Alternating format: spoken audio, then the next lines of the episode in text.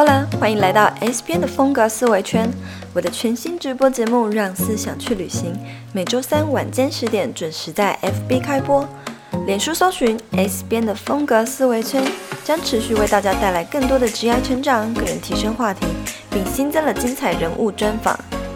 你现在收听的是《让思想去旅行》第一集，展望二零二零社群趋势，从零到万的 IG 铁粉经营心法。那我们就开始进入今天的话题吧。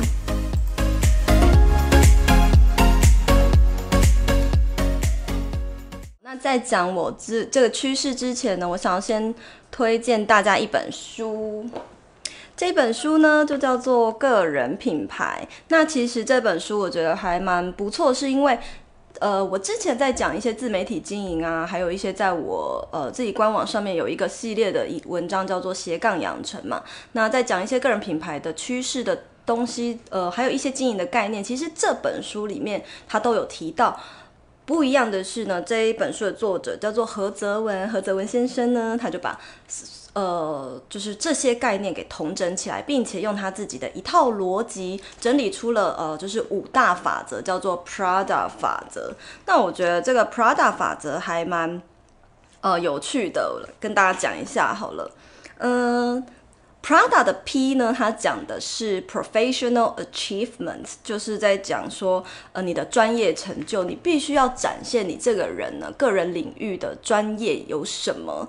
那再来呢，二第二个法则呢是 R 嘛，R 就是指你的 reputation management，指的是你的声誉管理。那声誉管理呢，它本来就是呃，指的是你这个人的使命，还有你的价值，你想要传递给大众的价值是什么？那 association 呢，就是人脉连接。虽然呢，我们在网络上面就是作为一个创作者，你不是只有一个人 傻傻的在做自媒体。虽然自媒体有个“自”这个字，但是呢，其实你还是必须要在网络上建立你自己的人脉网。好，再来最后一个呢，呃，不是，再来倒数第二个 D 呢，叫做。Dissemination plan 就是传播计划，我应该没有念错吧？传播计划就是指说你要去思考，你要透过什么样的平台，透过什么样的模式去传递给大众。比如说像我可能有 IG、有官网、有直播这样的概念。在最后一个 A，A 是 Accident Prevention，就是指危机预防的部分。它甚至呢，在你前期该怎么做啊？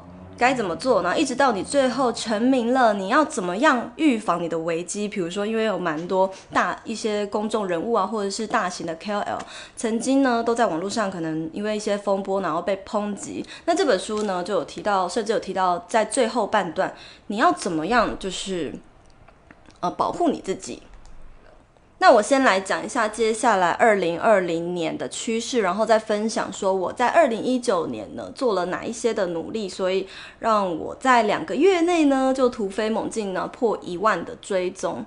其实呃接下来要提的这些内容呢，我是参考跟 Canva App，大家都有用 Canva 这个作图软体吧？Canva 他们官方的 blog 呢就是。呃，有一有一个蛮新的，就是在二零预测二零二零新的社群趋势。然后我综合一些其他在其他平台看到的数据，综合这些资讯，然后分享给大家。那也欢迎你们有看过我这篇新文章的话，你也可以在下方留言跟我们一起讨论哦。那第一个趋势我要先提的，就是我之前在 Wave 上有说过，是 Micro Influencer 的崛起。那所谓的 Micro Influencer 呢，就是指微型的意见领袖，就是指大概粉丝数在两万以下，或者是甚至五万以下，都可以叫做微型的意见领袖。那在之前有一篇文章，我有提到说，呃，低于两万追踪的微型意见领袖呢，开始要在二零二零年备受重视喽。所以，嗯、呃，除了 Canva 这一篇文章，还有很多国外的布洛克他们的文章都有提到，呃，这个共通点。那许多大平台跟品牌啊，都已经开始就是重视微型意见领袖，就是呃重视。十万呃五万粉丝以下的这些 KOL，那原因到底是什么呢？原因是什么？原因就是因为这些十万以上或甚至是百万的大型 KOL 呢，他们呢呃第一个价位。比较高嘛。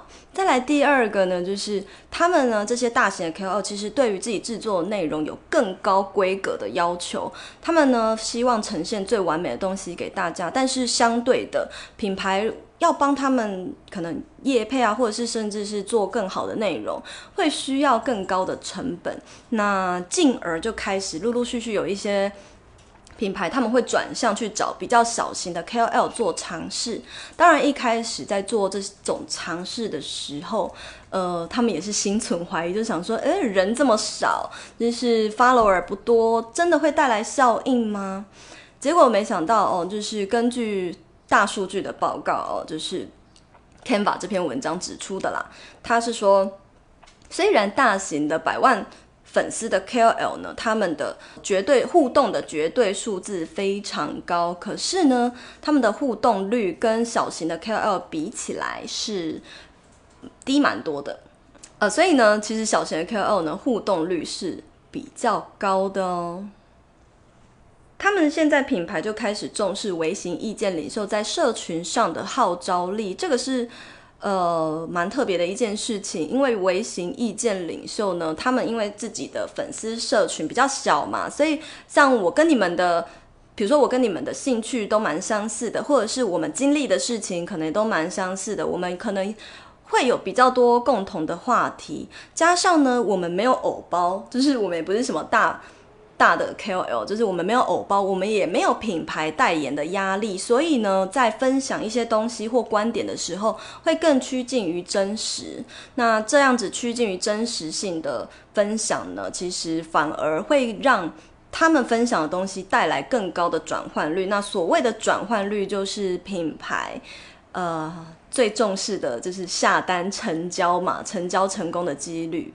那比较大的 KOL 呢，他的粉丝，你想想看，他的粉丝有一百多万人，在这一百多万人呢，他们怎么可能每个人的兴趣都相似？所以，其实如果一个品牌他要销售一个东西，去找比较大的 KOL，他们很难打中真正的 TA。想跟你们说的就是，现在铁粉社群非常的重要。嗯，如果你一昧的只是包装你自己或展现你的专业呢，其实是不够的，因为粉丝才是你真正的资产。那接下来，除了这第一，这是第一个趋势嘛？那接下来要讲的几个趋势呢，其实也都跟呃这第一点微型意见领袖崛起是息息相关的，并且都是我非常推荐中小型创作者要做的一些尝试哦。那第二点呢，就是 private group，就是私密社团。那私密社团这一点，我相信大家都知道啦，因为在去年的时候，呃呃，FB 呢就有公开说了，私密社团呢其实才是一个。就是他们接下来最重视的是私密社团大过于粉丝专业，所以你会发现粉丝专业的一些呃触及率呢，就是下下跌的非常惨，就是从去年的下半年左右呢，触及就一去不复返了。那其实主播课呢讲，就是讲了一个很好听的原因啦，就是好听一点，就是说要减少被动资讯。然后要增加亲密好友的连接，但是呢，其实我觉得最主要的原因是，第一个，他就是要赚你的广告费，他要业主去下广告。那再来第二个呢，就是他们各自外泄的风波，他们在去年发生了蛮多次各自外泄的风波，那所以呢，他们就。更加的重视社群上的这个互动时要如何保护个人的隐私，那么也许，所以也许私密社团可能是他们一个还蛮不错的解套的方法吧，也许是他解决的一个策略之一，这是我猜想的。在社团的一些机制上啊，你也可以看得出来，脸书真的还蛮重视社团的。例如说，当你一加入一个社团的时候，就会立刻跳出。呃，就是会，就是所有成员都是预设，预设就是通知开启这件事情。然后呢，在去年跟前年开始呢，呃，社团就有非常多、非常多很细节的功能都推出来，比如说学习单呐、或者是文章编辑器啊，就是它的那个编辑模组可以换粗体、斜体，还可以换行这样。所以在经营上呢，就有非常多的先决优势，就是还蛮。推荐，如果你有在经营个人品牌，一定要试试看经营私密社团。那再来第三点，第三点，呃，就是拥抱不完美这件事情，在之前 Wave 上其实我也有提到过了啦，因为就是还蛮多大家都应该都知道。许多国内外部落客或是明星，他们已经不修图了。他比如说像举例，大家记得阿汉剖影片啊，或者是浩浩啊，或者是很爱演呐、呃，他们最起初那就是质感很烂，然后成本越低的影片，就越受到大家的喜欢哦。所以呢，就是那种不修边幅的感觉，然后很真实的做自己，那、就真的很好笑。那。嗯，有人就预测说，二零二零年开始哦，呃，真实性这件事情，然后不包装、过度完美的包装这件事情，是会将你主导你的社群热度的。那就这样，我让我想到说，以前我的前公司嘛，因为我前公司有自己的经纪部，有自己的 KOL。那我以前前公司的那个经纪人呢、啊，他常常都会跟他的 KOL 说，呃，不要。就跟他们讲说，哎，你们不要这么完美，禁止你们这么完美。我觉得这是一个还蛮特别的一件事情，就是还蛮有趣的。嗯，因为这些 KOL 呢，在就是他们就做了一个新的尝试，叫他们不要太完美嘛。那做了一个新的尝试，就要这些我们公司的 KOL 呢，尝试着呃发一些心情舒压啊，或者是适时的在社群上展现你的呃一点点的负能量。比如说有时候像我骂一下老板之类的，或者是说骂一下公司，陪大家骂一下公司。那这样的话就会反而是嗯、比较受到大众欢迎的。可是受到大众欢迎，不代表你要很极端这样做啦。就是如果要很极端这样做，你就要有心理准备，可能会引来酸民。那我刚刚讲到第三点，第三点就是要真实的做你自己。那再来呢，第四点，先要讲到第四点喽。第四个呢，就是呃，user generated content，就是要做 UGC 的操作。所谓 UGC 操作，有人知道是什么吗？其实呢，UGC 呢有两种，第一个呢就是透过诱因，然后呃，比如说像我今天要送书，送的这本书的活动，它就是要引起粉丝或者是引起大众跟你一起主动的宣传你的内容。那第一个是透过诱因啊，比如说像我今天送书就是一种。那第二个呢就是制作引起用户愿意为你。共同生成创作的内容，那这个的话就要透过一点活动的设计来替你宣传你的品牌声量。那比如说什么呢？比如说像之前我们创作者爆米花计划的成员们一起发起的这个年末串联活动，那以及嗯。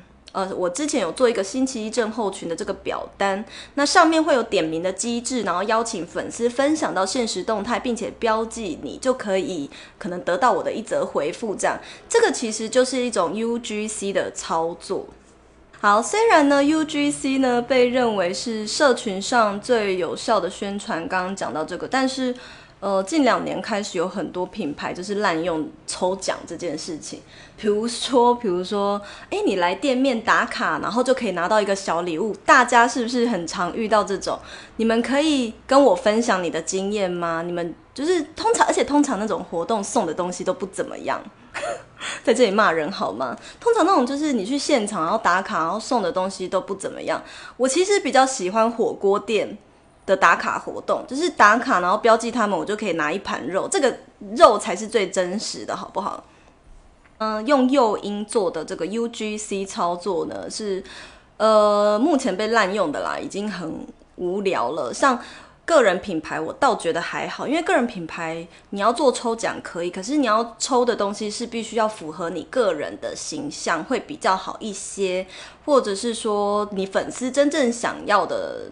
东西，因为前阵子有那个其他创作者有建议我说，就是来自澳门的医生，澳门的医生有在线上，然后呢，他呢就是建议我说要想着粉丝想要呃会喜欢什么，那我觉得是一个蛮棒的建议。所以其实个人品牌要想的出发点跟品牌是不同的哦。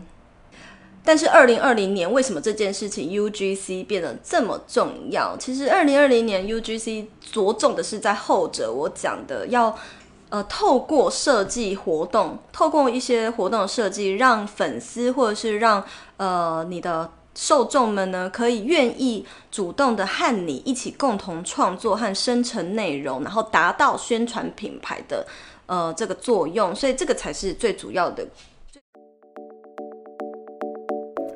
现在就让我们休息一下，进一段广告。你是不是已经开始考虑年后要换工作了呢？但内心却还是感到彷徨，不知道该何去何从，或是真的受够了现在的公司，却又没有勇气离开。我曾经待过大公司、小公司，在国外工作六年多，回台后又曾经在一年内换了三份工作，而且还越换越好哦。二月六号，我将举办一场讲座，以自身的转职经验与你们分享如何打造多角化的职涯人生。如果你也想面对面了解，听我分享更多，请于 FB 搜寻 S 边的风格思维圈，了解更多活动资讯。好的，那我们就回到节目，继续收听吧。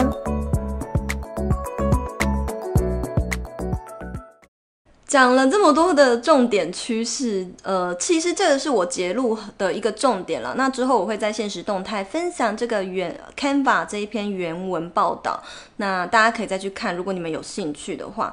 前面讲的微型意见领袖啊，私密社团，我们都可以看得出来，铁粉社群就是真的很重要，很重要。因为如果你没有经营好一群你的铁粉，那你其实。你拥有一百万的粉丝也没有用，对，因为可能就是没有人会理你这样子。我讲完这些节录的重点，接下来我要开始揭露一下我自己呢。呃，从零到万，为了建立铁粉社群，有没有有做了一些什么新的尝试，跟一些撇步啊，或者是一些秘诀的公开？那我要开始进入到就是二零一九年，我做了什么样的尝试？这样子，其实我。第一个啦，要讲的就是私密社团这件事情。嗯、私密社团呢，我照理来讲，你们应该会很好奇，我做的是职涯成长跟个人提升的话题。照理来讲，我是不是应该要成立一个跟职涯相关的社团呢？嗯，但是我却没有，我做了一个就是跟创作者相关的。嗯，待会会跟你们讲为什么，然后先跟你们说说。在构思社团的时候，呃，必须要考量的三个思考的维度，要怎么样成立一个社团？第一个呢，我觉得，我觉得前提是你不要担心你有多少的粉丝，其实今天就算你粉丝只有几百人，你都是有办法募集到社团的成员，这个是我要讲的哦。好，因为社团呢跟呃，粉丝专业还有跟 IG 其实还蛮不一样的，只是你要有一些管道去曝光它就对了。好，三个维度，三个思考维维度有什么呢？第一个呢，就是你要去思考说，你要募集的这些成员的类型是哪一些人，是哪一些受众？那这些受众呢，他们的痛点是什么？然后我们可以互相帮忙什么？就是我们可以帮忙，我们可以提供什么样的资源给他，甚至是这群人在这个社团里面，他们也可以怎么样互相帮忙。那这再来呢？你要想说，那经营他们要做什么？经营这些人你要做什么？把他们聚在这里要做什么？这个是第一个你要想的维度。那第二个维度呢，就是。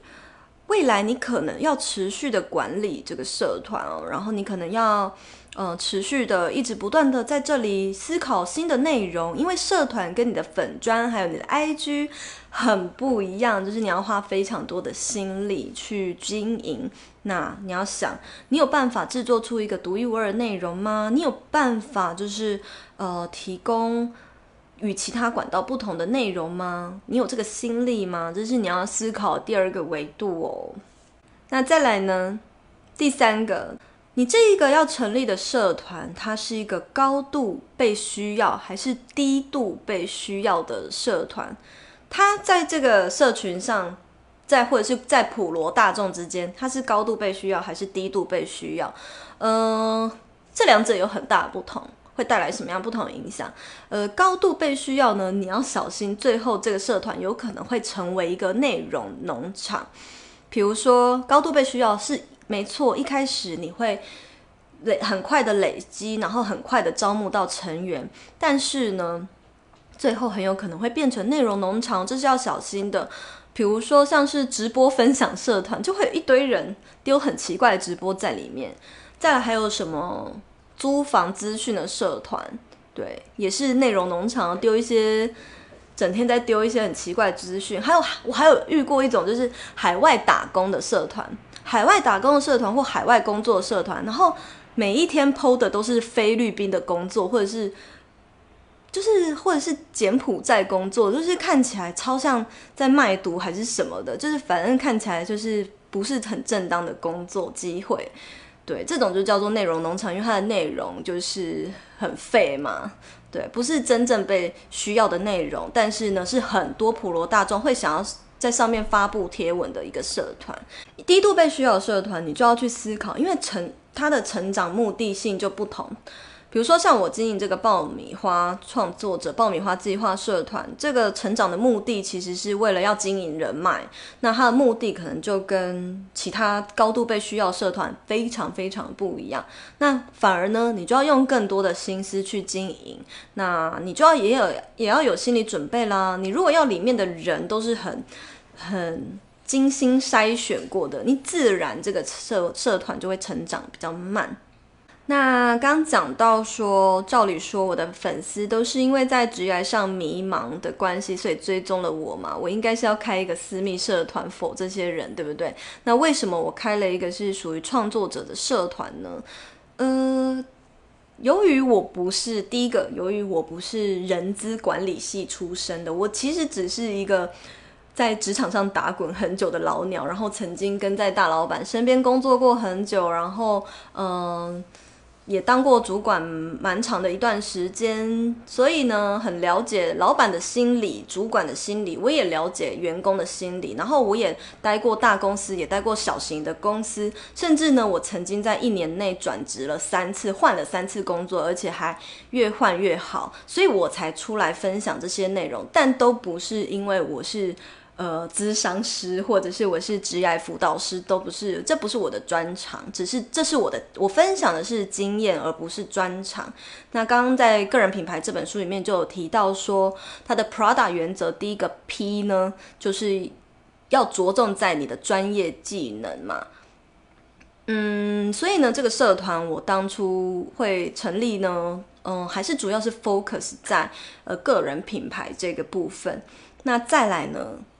我的专长其实是社群行销这一块嘛，那社群行销这一块一直都是我很喜欢的东西，所以我不想要在，我希望这个社团呢可以聚集一些跟我兴趣相投的人，然后认识他们，然后成为朋友这样。这是还有另外一个原因，就是我在 IG 上啊，其实在玩 IG 的这段期间，我也看到非常非常多中小型的创作者，他们的内容都超棒，真的就是。甚至我觉得有些东西，有些人做的内容都比我还要好。可是呢，可能缺乏一些社群行销的手法，或者是概念，或者是我们大家都只是在自己的圈圈里，呃，自己跟自己玩，然后这样成长很慢。所以我就很想要把大家都拉在一块，然后一起一个串一个，然后我们一起合作，就可以相对互相一起成长，然后激彼此一起激发创意。这是我当初的想法。那我。嗯，跟我比较久的粉丝，其实甜甜圈们，你们都知道，呃，这个社团的初衷啦。不过呢，这个，所以我就成立了爆米花计划，那这也可以算是铁粉社群的一种，因为。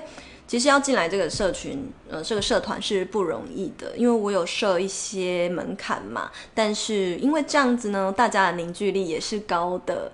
那你在比如说我们现在要推出一些课程啊，或者是我们想要做一些讲座啊，那你有什么疑问，大家都可以在这里面互相提问。那因为我们的背景是，应该说不是说我们的背景，应该说我们的目标，我们的人生目标以及个人品牌这个目标是一致的，所以呢，我们都可以一起互相的给出。不错的意见，还有不同的观点跟出发点。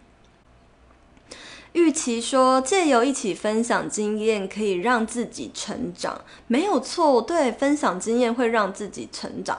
因为如果你是只有自己的经验，你你其实只是自你看不出来自己的盲点是什么。可是当有更多人跟你一起分享，然后更多人听你的经验，然后你也听他的经验，你们才有可能达到修正自己，还有哪里做得不好，或甚至是去想说还有什么可以做得更好。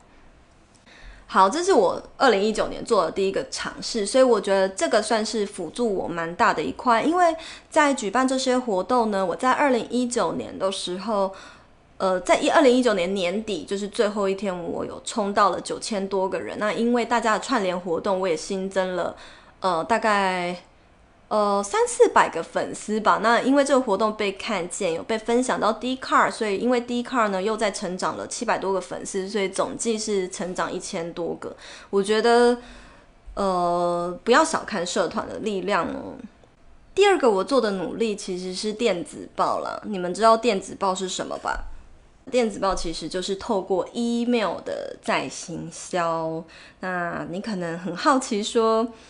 因为你你你在收到这些 email 的时候，其实应该都是服饰品牌或者是呃大众的消费品牌，但你在想个人品牌有需要做到电子报吗？其实我要问一个切到你最深处的痛点，就是如果你是创作者的话，你做个人品牌真的是做纯兴趣吗？你真的不想要未来靠你这个个人品牌盈利吗？就是你不想要靠这个赚钱吗？那你不想要靠这个创业吗？如果你想的话，为什么不趁现在就开始试试看电子报呢？呃，我觉得大家可以去搜寻那个 YouTube 有一个主播呢，之前是非凡新闻台的主播，他叫做洪婉倩。那洪婉倩她有访问 Zoe，访问 Zoe 呢，就是的那个影片里面呢，他就讲到 Zoe，他透过大家应该知道 Zoe 是谁吧？Zoe 就是。理想生活设计的那个 Zoe，他透过呢这个电子报，呃，就赚了，就是只是预购他的课程就赚了一百多万，所以我觉得还蛮可观的，因为他是用 email 在经营粉丝。那你说这个时代还会有人在收 email 吗？嗯，当然有啊，当然有啊，很常收到左边的电子报，没错，我也蛮常收到，而且我觉得他电子报蛮厉害的是，他会。他都用很口语化，就是感觉很像在跟你聊天的感觉去写那个电子报。嗯哼，谢谢 Debbie 的加油，我认真准备内容不会因为中断打折扣，谢谢你们，我真的很认真准备，有收信。对，我在今天的时候下午也有寄了一封电子报给大家，那我觉得这个是还蛮值得尝试做的一件事情，我可以提供。你们如果想要知道有什么样的工具，我这边打给你们。Mailship，我用的是这个工具。Mailship 它是免费的，而且免费它的功能就很强大，它是可以设计把你的 email 设计得很漂亮，然后还有很多种模板可以用，然后呃，就是它的功能真的很强大，然后它后台的数据也都还蛮完善的。呃，我自己的电子报其实都是在丢内容而已啦，我没有在卖东西，因为我还没有自己的产品上线嘛。甚至，但是我觉得呢，大家可以试试看用电子报做一些互动的内容，比如说像是我之前呃做那个 U 用电子报加上 UGC 行销哦，刚刚还大家还记得 UGC 吗？UGC 就是呃。引起你的受众、你的粉丝跟你一起来创作内容，或者是主动帮你宣传这个东西。那我是怎么样做呢？就是塔罗。那大家记得后期，后期大概十一月、十二月开始，我的塔罗呢都是。呃，因为我粉丝后来变人比较多，我就没有办法一个一个回复。其实最以前一开始我都是一个一个亲自回复，那后期呢，则是要大家就是按赞这篇贴文，然后公开分享到现实动态，然后你再去。点我 IG 首页的连接，输入你的 email 就可以收到你的塔罗运势。这就是我把两个行销的玩法把它 mix 在一起，就是电子报加上 UGC 这样子做法。那，嗯、这样子你就是可以这样组合去应用啦。对啊，社群行销有太多东西要学习的，就是。我会想要分享，就是因为我觉得真的好多创作者内容真的很棒，就是真的觉得很棒，甚至有些真的做的比我还要好。可是就差那么一点，如果他们就觉得说，如果大家也可以呃，在社群行销有更多的应用，或者是更多的理解，那是不是我们彼此都会成长得更快呢？就是也可以用电子报玩互动啦，这是我的，这是我的做法，提供给你们参考。所以说，呃，没有电子报，它不是一个死的东西，只是看你们怎么玩，好吗？嗯、我刚讲的 Mailchimp 这个工具是我觉得目前为止我试过最棒的，好，就是推荐给你们大家。好，借机再跟大家讲《个人品牌》这本书，好不好？强烈推荐，想要做个人品牌，各位，呃，我又要讲到《财富自由之路》这一本书了啊，就是他有讲到书里面有一个人生观，还蛮重要的是，呃，当别人在分享一件。成功的事情的时候，比如说我现在在讲个人品牌，那也许你你是做服务业，也许你是呃，也许你是大学生，然后你可能会觉得说，啊，这件事情又跟我没关系，我我不用认真听，或这件事情跟我没关系。如果你总是觉得别人的成功经验与你无关，那你就会真的一辈子跟成功或者是这件事情一辈子都没有关系了。我就看到《财富自由之路》书书里面，这不是我讲啊，这是书里面讲的这句话，我非常非常的有感，所以我就觉得说，嗯，就是也许你没有做个人品牌，可是也许看完这本书，你会有一些启发，然后会想说，哦，也许原来我下班时间可能可以做花一点时间来做这件事情，对吧？所以现在聚集在这里的你们，你们都是想要跟我一起成长的人，对啊。在这个时代呢，都是阿公阿嬷都在划手机的时代，你要怎么，就是就是你，难道你你不好好经营你的社群吗？搞不好你阿公阿嬷都有自己的 FB，你爸妈应该都有 FB 吧？我妈还会用 IG 的现实动态哎，所以我觉得说，嗯。这个已经是 Z 世代的趋势了啦，每个人都要学着经营自己的个人品牌。好，再来呢，第三个我有尝试的东西，在二零一九年我做了什么样的尝试？其实就是语音直播的部分啦。你有没有在用心呢？其实粉丝呢都可以直接的感觉到，所以你们都有直接感觉到我很用心吧？因为呃，加上我们在做这个。这个个人品牌的时候，文字跟图片，为什么我要做直播？因为我觉得文字跟图片都没有温度。如果说，其实声音是有温度的，没有错，有一种陪伴的感觉。那影像跟声音都是很有温度的。那我觉得，所以我那时候就一直觉得说，我很想要跟我粉丝直接互动，我不想要只是躲在一个账号后面，然后写写东西、写写字，然后好像就是把自己搞得好像很专业、很遥不可及的人。对，我不想要就是是这样的形象。对，所以，嗯，我觉得直播是一个还不错。然后二零二零年呢，才会尝试说要露脸直播，也是因为我现在要爆一个料，现在你在线上。我跟你们讲，哦，除了这个直播节目是一个新的计划，那第二个第二个新计划呢，就是在二月的时候会有一个呃类似，就是有一点像是我的职涯，就是我的转职经验分享的讲座。那这个讲座呢是会办在台北，所以这个这个讲座就是会分享我自己在转职。呃，做了什么准备？转职前后做了什么样的准备？然后还有一些心态上面，还有观念上面要跟大家分享的一些经验。那有一些东西可能在我的 Wave 上面可能曾经有讲过，不过这个会是更直接的跟你们交流，所以就是还蛮期待的，可以看到大家。刚刚讲的第三个是直播，我尝试了直播嘛。最后一个呢，二零一九年我尝试什么呢？是嗯，挚友名单。IG 挚友名单的部分，其实线上还蛮多朋友都是我挚友名单里的人。那挚友名单呢？这个东西我觉得在经营上，它也是可以一个学问哦。因为 IG 其实挚友名单这个功能，我不知道为什么常常会被人家遗忘。但是呢，不是只有在你私人才需要设挚友名单。其实挚友名单也许一开始它设计的初衷是因为。有一些比较私密的内容，你不想要被其他比较不熟的朋友看到，你就可以设置有名单嘛。他可能设计的初衷是这样，可是呢，我觉得在个人品牌的经营上，你可以把他们当做把，就是把它当做是经营跟你真的更熟的朋呃粉丝之间的一些互动。他想要了解你的人，或者是他想要知道你私生活的人。刚刚讲自由名单，这是我新尝试的东西。我现在自由名单算一算，里面其实不到一百个人，因为呃，我想要保留给真的就是很喜欢我内容的粉丝们，然后还有就是呃，平常有在跟我互动的你们，所以呢，嗯。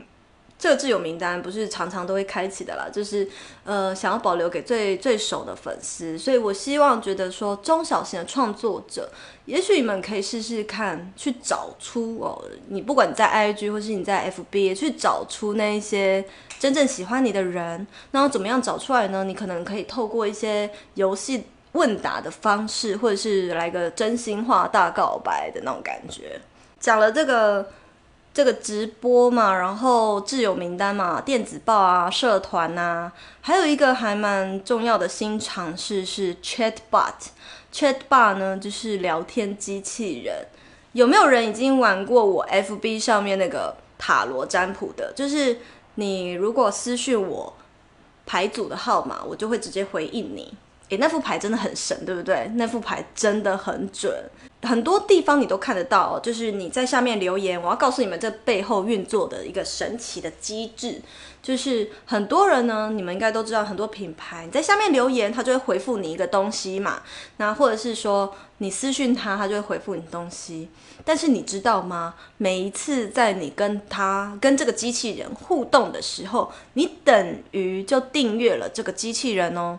什么叫做订阅这个机器人？就它意思就是有点像是订阅了电子报，订阅了你的电子报的概念。